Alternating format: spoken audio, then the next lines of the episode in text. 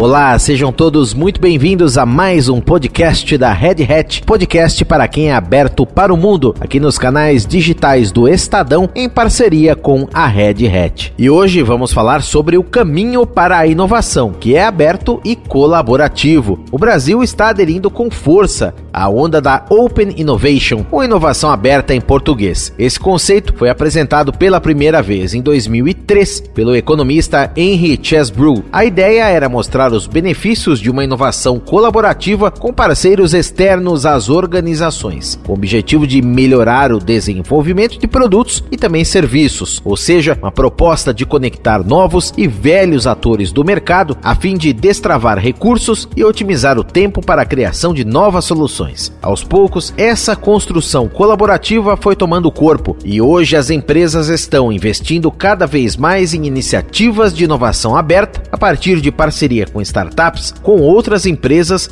e até com concorrentes. Mas quais são os benefícios desse modelo de inovação e por que ele torna as empresas mais produtivas, lucrativas e principalmente mais humanas? Para responder a essas perguntas, falar mais sobre esses temas, eu estou recebendo o Gilson Magalhães, presidente da Red Hat. Olá, Gilson, como vai? Prazer em te receber aqui mais uma vez. Olá, Daniel. Prazer todo meu, sempre bom ter essas conversas contigo aqui. Como comentamos, o conceito de Open Innovation surgiu no início dos anos 2000, mas só agora parece ter realmente se enraizado na cultura das empresas. Na prática, do que se trata essa inovação aberta como ela ajuda a melhorar os processos no dia a dia das organizações. O ponto aqui é verificar como é que uma empresa tradicional, empresa que, que já está no mercado consolidada, pode ter a devida velocidade para atender a essa aceleração que a gente tem visto aí. A gente tem visto é, universidades de ponta, instituições defendendo a exponenciação dos negócios, as demandas do, do cidadão também crescendo muito rapidamente, até o bem-estar global é, num ponto que a gente nunca viu na história. E a questão toda é como é que se reage a isso, como é que a empresa consegue atender a esta dinâmica. E eu diria que é, esse comentário que você fez, essa introdução muito positiva no que diz respeito a pegar uma ideia que, de 2003 que agora está de fato é, chegando às empresas mais tradicionais, porque as startups já fazem assim, a maioria delas, e aí agora as, as tradicionais estão dizendo, pô, eu preciso disso, eu preciso inovar para que eu possa ganhar velocidade. E a ideia é a seguinte: modelo tradicional diz: eu vou fazer tudo dentro de casa, vou criar meu, meu laboratório, minha, minha área de pesquisa e desenvolvimento, vou pegar os melhores, as melhores cabeças, eu vou trazer para dentro de casa, isso é caro, isso é demorado, e isso talvez não atenda o que a gente chama em inglês time to market, né, que é justamente a velocidade de reagir, de a empresa ser inovadora e ser a primeira a fazer alguma coisa nova. Então, talvez a motivação esteja em ganhar produtividade e ganhar exatamente essa velocidade necessária para atender ao, ao novo consumidor. Segundo dados da 100 Open Startups, plataforma que conecta startups a grandes empresas, divulgados no fim do ano passado, 1.635 companhias estabeleceram parcerias com startups. Esse número representa um crescimento de 20 vezes em 5 anos de dados apresentados pelo movimento. Gilson, por que essas companhias ajudam tanto a fomentar a inovação aberta? Esse eh, talvez seja exatamente a reação das empresas à necessidade de ter uma visão de Open Innovation, que é você aumentar o número, outra palavra em inglês aqui, mas bem usada, de stakeholders, né, de, de uh, apoiadores ou de, de é, agentes que estão envolvidos com o seu negócio, seja o consumidor final, seja um parceiro de negócio, seja uma universidade que faz pesquisa é, básica e que é usada dentro da, da organização, são todos os grandes jogadores desse trabalho de indústria, trabalho de busca de mercado. Então, a, o avanço na direção de falar com os agentes externos no que diz respeito a startups, gera um, uma avalanche de desejos de conexão para resolver múltiplos problemas. Seja um problema de processo interno, que ao invés de você tentar resolver é, com, com a sua força própria, você pode buscar no ambiente de startup o modelo Agile, por exemplo, que está funcionando, e você tentar copiar e passar o seu problema para uma empresa que é especializada em fazer as coisas dessa maneira, já com um novo tipo de abordagem, para que ela traga para você uma solução, não uma revisão tradicional, mas uma revisão já baseada no modelo Agile. Então, pode ser para um processo, pode ser para um produto, pode ser para uma visão de criar um novo produto para inovação. Então, essas startups elas ajudam a ter a iniciativa privada externa, trazendo novos conceitos, muito, eu diria, a palavra em inglês de novo, fresh, né? muito frescos para a cabeça é, dos, dos empresários, a partir de todas essas conexões com universidades, com, o meio ambiente onde as startups se, se iniciaram e até mesmo nesses ambientes de startup que podem, que tem muito intercâmbio podem trazer valor para dentro da empresa. E quando falamos em Open Innovation, pensamos muito em disrupção por meio da tecnologia. Qual a conexão entre a inovação aberta e o open source? De que maneira as soluções de código aberto podem impulsionar a inovação aberta, Gilson? Talvez aqui haja uh, uma coincidência mais do que uma conexão absolutamente direta. Quando é, o conceito surgiu em 2003, ele não estava pensando necessariamente em tecnologia. E agora, por que, que se torna uma coincidência? Porque agora a gente está vendo a inovação das empresas muito dependente de tecnologia. A gente fala em transformação digital, e a transformação digital, como eu tenho usado, é de fato você transformar a sua empresa numa empresa de software. Os algoritmos que estão por trás do seu modelo de negócio precisam ser traduzidos em um software que vai te ajudar a automatizar o que você faz bem. Então, ou seja, transformação digital, por, por acaso, mexe com tecnologia. E dentro de tecnologia, a inovação aberta, ela surgiu na década de 80, talvez antes tá? que é uh, o Open Source, que é uma iniciativa espontânea da sociedade global de construir algoritmos e softwares que são de domínio público, software feito de forma absolutamente aberta. Todo o, o processo criativo e inovador do open source está disponível, aberto, no que a gente chama de código-fonte. É como se fosse a receita do bolo. Todo mundo tem acesso à receita do bolo com todos os detalhes de como produzir este bolo. E o open source ele explodiu com a participação não só dos universitários que começaram esse movimento, mas depois das grandes empresas que começaram, em função da escala, a depender também do open source para reduzir seu custo. Porque aí eles olharam para seus departamentos de TI, suas demandas de tecnologia, e disseram: eu não consigo pagar o preço eh, de uma empresa de software, eu preciso dessa inovação mais rápida, mais ampla, mais eh, eh, disponível e que seja produzida por milhares de cabeças pensando ao mesmo tempo, dentro de um super laboratório humano, global, colaborativo, que são os ambientes open source. Isso gera vantagem competitiva, gera velocidade na apresentação de novas soluções, usando alguma coisa que a gente está pregando aqui, que é fazer de forma aberta, você compartilhar conhecimento e é, fazer uma indústria crescer. Por isso que o open source, coincidentemente, é a mola, a bola da vez no avanço tecnológico de tudo que a gente está vendo aí. Os nossos celulares usam open source praticamente em todos os grandes sistemas operacionais. E os nossos computadores, os nossos servidores, os serviços de busca, de serviços de stream de vídeo, tudo está baseado em open source. Gilson, no ecossistema financeiro, a chegada do Open Banking, de novos modelos de transações como o Pix e o pagamento via aplicativo de mensagens aparecem como aceleradores da inovação aberta. Em outras áreas, como o varejo, a própria área de tecnologia, quais seriam hoje os grandes exemplos de Open Innovation? É, nós temos uh, exemplos aqui e fora uh, na direção de uso da, da colaboração para você é, melhorar o seu negócio. Um exemplo simples e conceitual é o que a gente chama de marketplace. O que é o marketplace? Começou assim, uma, uma vou citar a Amazon aqui, por exemplo. Tá? A Amazon ela começou com uma distribuição de livros, tá? e ela prosperou nessa direção, se tornou a maior do ramo, e aí ela resolveu começar, é, ao invés de fazer tudo por conta própria, começou a se conectar com outras empresas e adicionar valor e até concorrentes.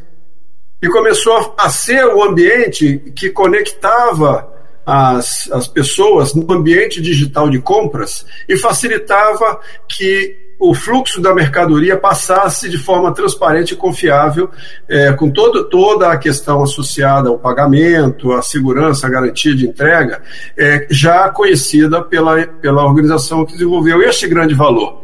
Então ela se abriu, colaborou, trouxe novos modelos de negócio e ampliou para uma, uma quantidade absurda de, de, de alternativas, se tornando é, essa empresa que é hoje. Então, quanto mais aberto você está a, a colaborar, mais amplo será o seu alcance. Aí a gente pode ver também que o mercado financeiro se junta a isso, começa a facilitar, a partir também da visão aberta, com que a transação seja é, muito mais integrada.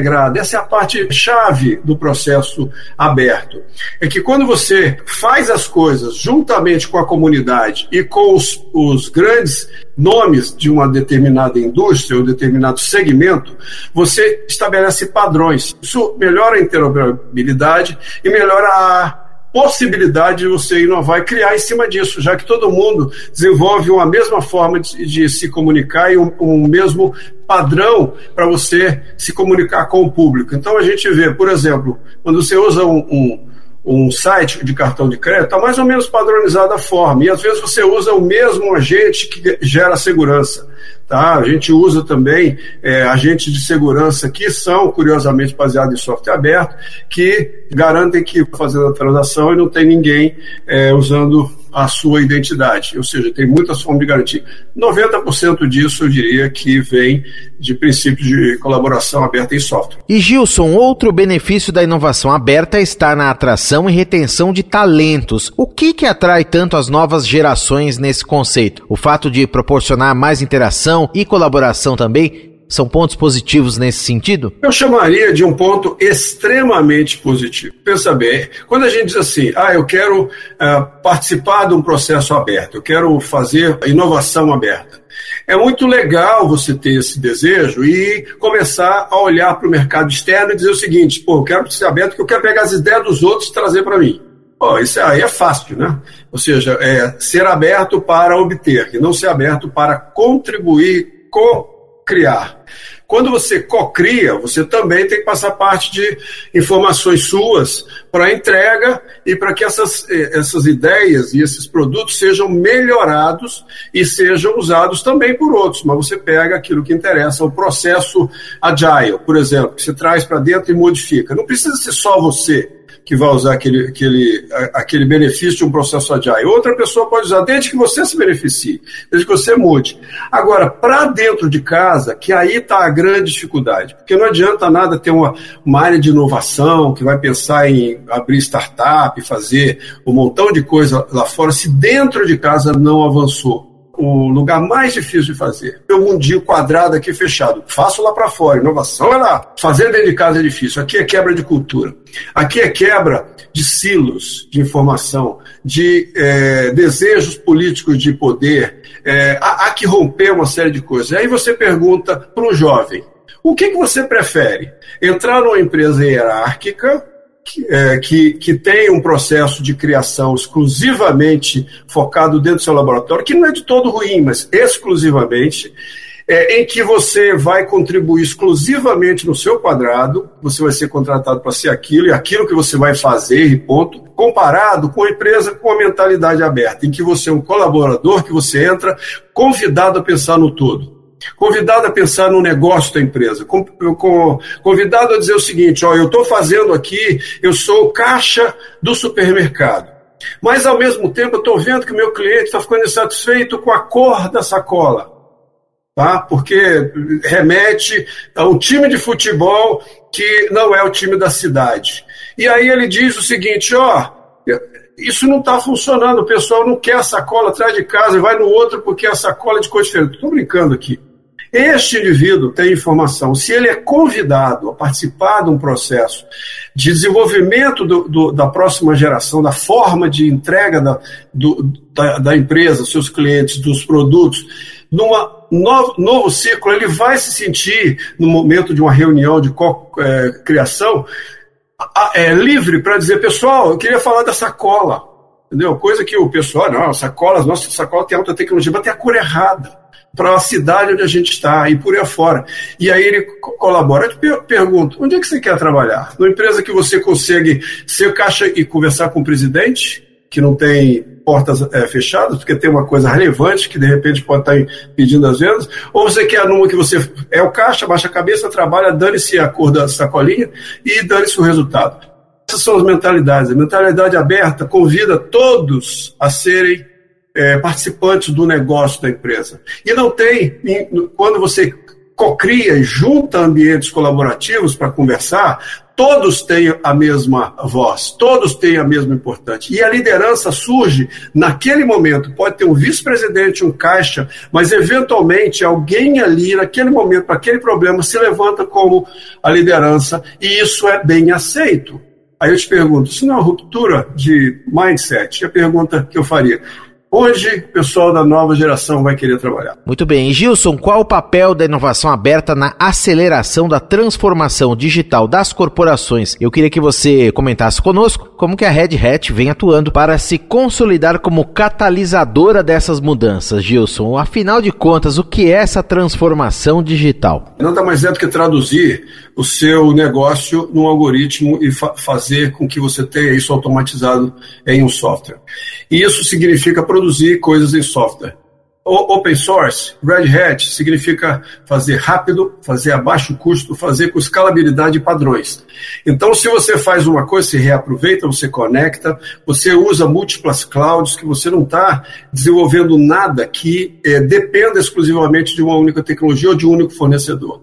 Por exemplo, na nossa oferta de multi-cloud, todo mundo está falando de nuvem, nuvem, nuvem, você pode fazer um desenvolvimento que roda em qualquer nuvem porque nós usamos padrões de mercado. E você pode fazer um custo muito inferior, porque o nosso produto é open source, a gente não cobra pela direito autoral. E por último, o produto é feito com engenharia tão avançada, porque é feito colaborativamente, então não é a Red Hat que faz esse produto, ela simplesmente catalisa essa energia vinda da colaboração de múltiplas empresas. Então é um produto super eficaz que tem alta performance, então ele escala para essa exponencialidade que eu comentei. Então o que as empresas precisam?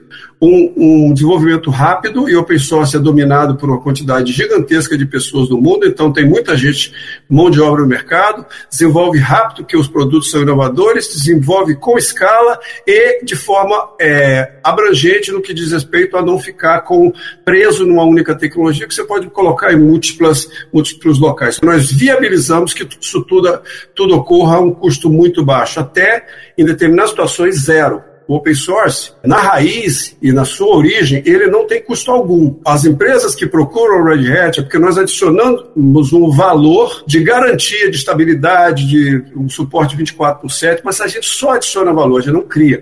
A gente adiciona valor, a gente co-cria, a gente participa das comunidades. Então, é alguma coisa que pertence a todos. E aí eu diria que só existimos hoje, aqui, conectados no mundo virtual, só existimos virtualmente graças ao open source. Praticamente todas as startups do planeta, eu digo praticamente porque é 90 e poucos por cento, iniciam com open source. Tem videoconferência, a gente só tem essa performance, a gente só tem clouds do tamanho que tem, a gente só tem essa disponibilidade de um, um search que você digita, ele já está respondendo ao mesmo tempo e depois da enter já apareceu a resposta, numa alta velocidade, graças ao open source. Então, é, transformação digital, open source, estão ligados e ficarão por muitos, muitos anos. O caminho para a inovação é aberto e colaborativo. Eu conversei aqui no podcast da Red Hat com Gilson Magalhães, presidente da Red Hat Brasil. Aqui eu agradeço o papo, a entrevista mais uma vez e a presença por aqui. Um abraço para você, Gilson. Até uma próxima. Um abraço. Obrigado por estar aqui, Daniel. Obrigado pelo convite. E você ouviu mais um podcast da Red Hat, o podcast para quem é aberto para o mundo, aqui nos canais digitais do Estadão, em parceria com a Red Hat. Podcast que tem a apresentação de Daniel Gonzalez e os trabalhos técnicos de Vitor Reis. Um abraço para você. Até mais.